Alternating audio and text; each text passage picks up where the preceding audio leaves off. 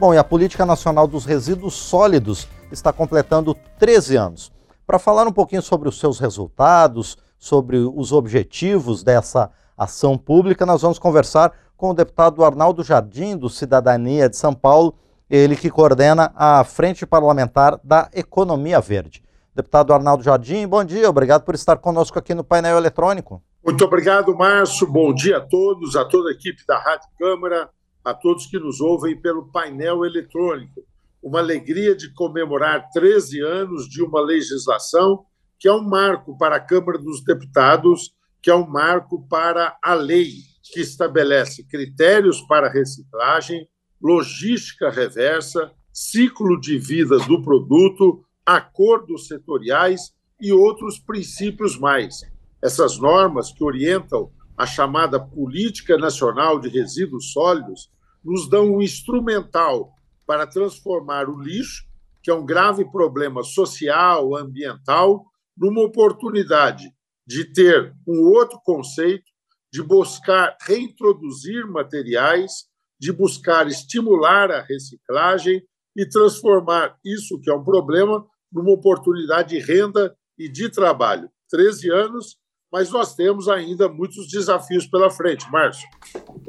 Pois é, deputado Arnaldo Jardim, em primeiro lugar, é mais uma vez um prazer receber o senhor aqui no painel eletrônico. Os objetivos, então, da, dessa política nacional de resíduos sólidos são justamente isso: dar uma boa gestão para o tratamento do lixo aqui no Brasil, deputado? Exatamente isso. Nós temos lixos de diversas naturezas. Nós temos o lixo orgânico, que é o lixo que vem daquilo que são restos de alimentos, da atividade que acontece nas residências. Nós temos lixo orgânico que vem daquilo que se recolhe em larga escala que se está nos aterros. Nós temos lixo orgânico a partir de todo o processo, por exemplo, industrial, quer seja de frigoríficos abatedouros, ou quer seja quando você tem granjas que são de confinamento bovino, ou de produção de aves, ou de produção de suínos. Imagine todos os dejetos que sobram daí. Isso, que é um problema, repito eu, Márcio, pode ser uma grande oportunidade. Agora, o marco novo que se tem é, além disso, poder ser usado para compostagem, vira adubo, vira nutriente para o solo, para as plantas, isso tem também uma grande utilização, que é poder produzir biogás, biometano. Antigamente, esse material ficava ao relento, ele viria, vivia um processo natural tá certo? de putrefação, ele ia ali tendo o seu rito normal e isso, a cada vez que se fazia dessa forma descontrolada, ou podia poluir localmente, depende do local onde se depositava, mas ele tinha um grande efeito de produzir gases de uma forma descontrolada e ser um dos causadores do efeito de gases estufas, que muda o clima do nosso, do nosso planeta. Agora, feito de uma forma controlada, se produz um gás que é utilizado. Então, ele não vai para a natureza, ele não afeta as mudanças climáticas e ele é uma fonte de energia. Além disso, você tem um outro tipo de lixo, o lixo que vem dos projetos todo da produção industrial. Imagine, você vai fazer um lápis, você tem o resto ali do grafite, você tem o resto da borracha, você tem o resto daquilo que é a madeira, ou quando você vai produzir em mais larga escala, quando você tem restos de materiais ferrosos, não ferrosos, metais. Ou seja, você tem uma formidável é, disposição. Imagina o que o comércio gera diariamente, Márcio, amigos do painel eletrônico, de embalagem. De embalagem, quer seja a caixa de sapato, quer seja a caixa do eletroeletrônico, ou que fica na loja, ou que vai para a residência de cada um de nós quando adquirimos um produto. Disciplinar isso fazer com que isso possa ser reintroduzido na natureza, poder fazer um ciclo de vida adequado. Isso tudo são princípios da Política Nacional de Resíduos. Agora, deputado Arnaldo Jardim, essa, esse reaproveitamento desses resíduos que são ricos social e economicamente depende, deputado Arnaldo Jardim, de, depende de uma política que também é, promova a coleta seletiva desse lixo, não? Muito bem colocado, Márcio. Parabéns por isso. Quais são os frontes, então, que nós temos? A Política Nacional de Resíduos definiu princípios. Depois nós precisamos e começamos a dar passo para acordos setoriais. Há, por exemplo, um acordo grande na, na questão dos pneus. Ou seja, você produz pneus, o pneu depois é gasto, não pode ser jogado no fundo do córrego, nem ficar no terreno baldio. Hoje há normas em que os produtores, fabricantes de pneus, são obrigados a recolher isso e reintroduzir, reprocessar. Você tem normas, acordos setoriais para o setor de óleos lubrificantes. Então, aquele óleo que você troca do motor do seu carro, aquele óleo que fica ali remanescendo no posto de gasolina ou numa determinada oficina, também deve retornar. Você tem regras hoje do vidro que se produz no Brasil, cerca de 70% vem não de um processo de criar o vidro, mas da reciclagem de vidro retornável. Nós temos na latinha de alumínio um índice maravilhoso, você sabe, recordista do mundo. Nós temos uma volta de aproximadamente 98% das latas de alumínio que voltam e são reaproveitadas.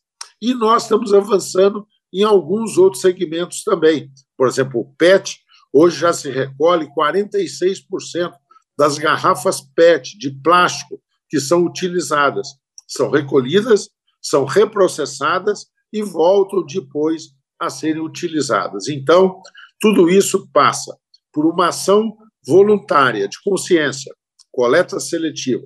Isso passa por fortalecer cooperativas de catadores. Isso passa por serviços públicos de limpeza que são obrigados agora, ao invés de tudo que recolhe mandar para o aterro, são obrigados a fazer uma separação. Antigamente, tudo que você recolhia, Márcio, amigos do painel eletrônico, ia para uma disposição comum. Agora, é obrigatório que isso seja recolhido, separado, para que aquilo que possa ser reutilizado assim seja feito. E só vá para o aterro não resíduo, mas o rejeito, aquilo que não tem mais jeito, que não tem mais possibilidade de ser reaproveitado. São normas todas que vieram da Política Nacional de Resíduos Sólidos.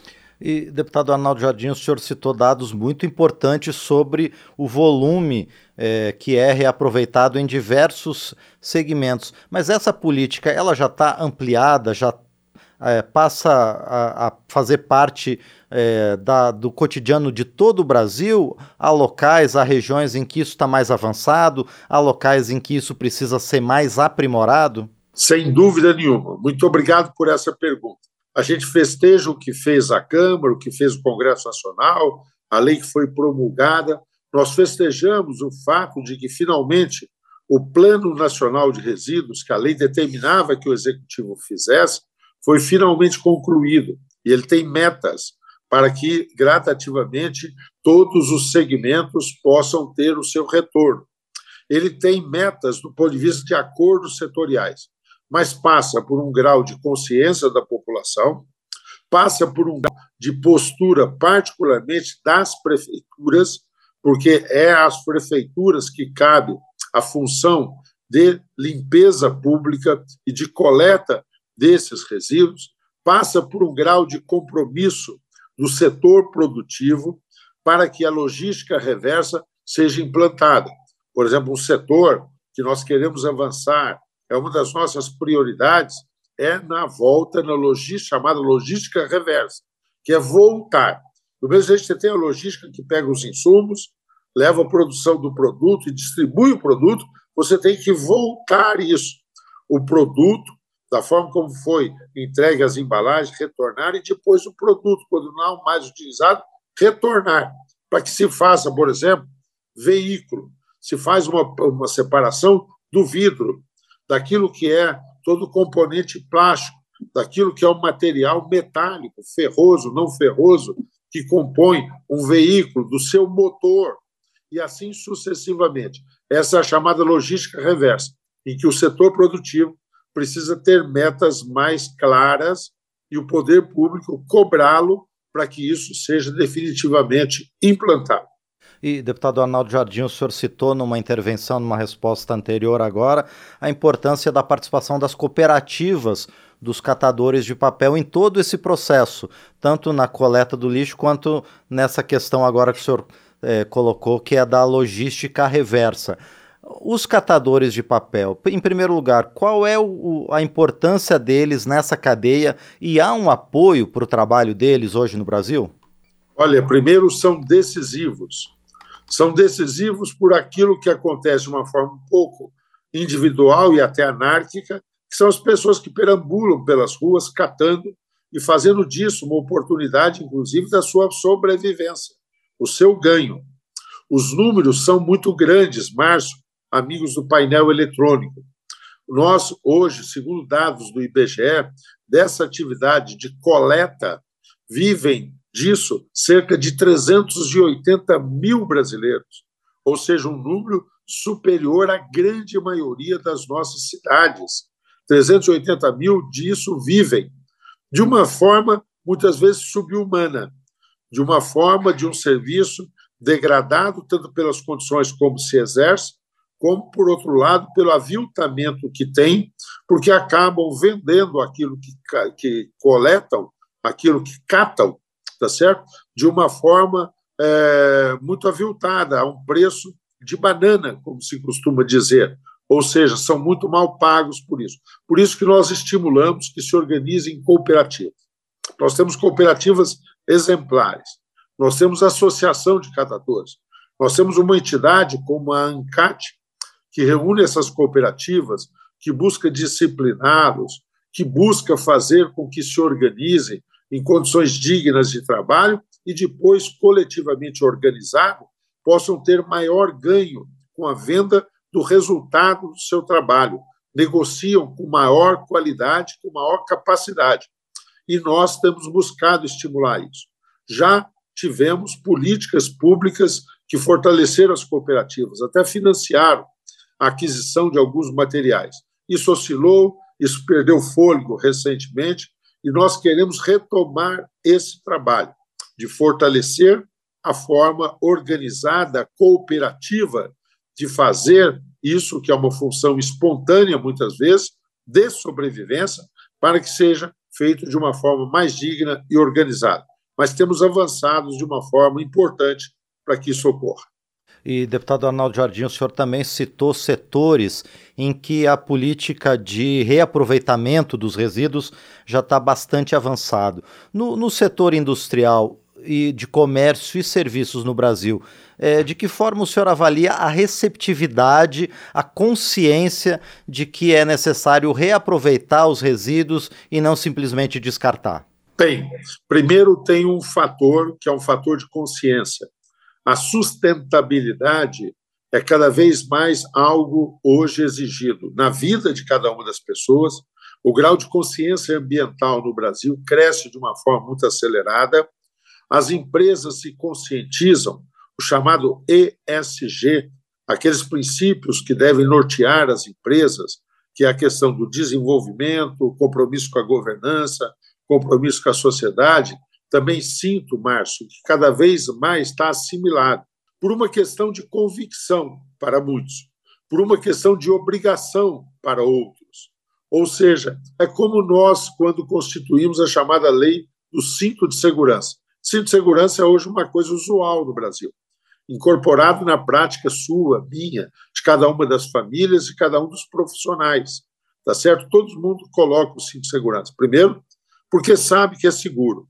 Mas é lógico que quando ele foi implantado, o fato de ter multa, se você não tivesse com o cinto, você era multado, foi um poderoso incentivo também. Então, sempre é aquilo que os sociólogos chamam de coerção e coesão. Um pouco pela convicção e um pouco pela pressão.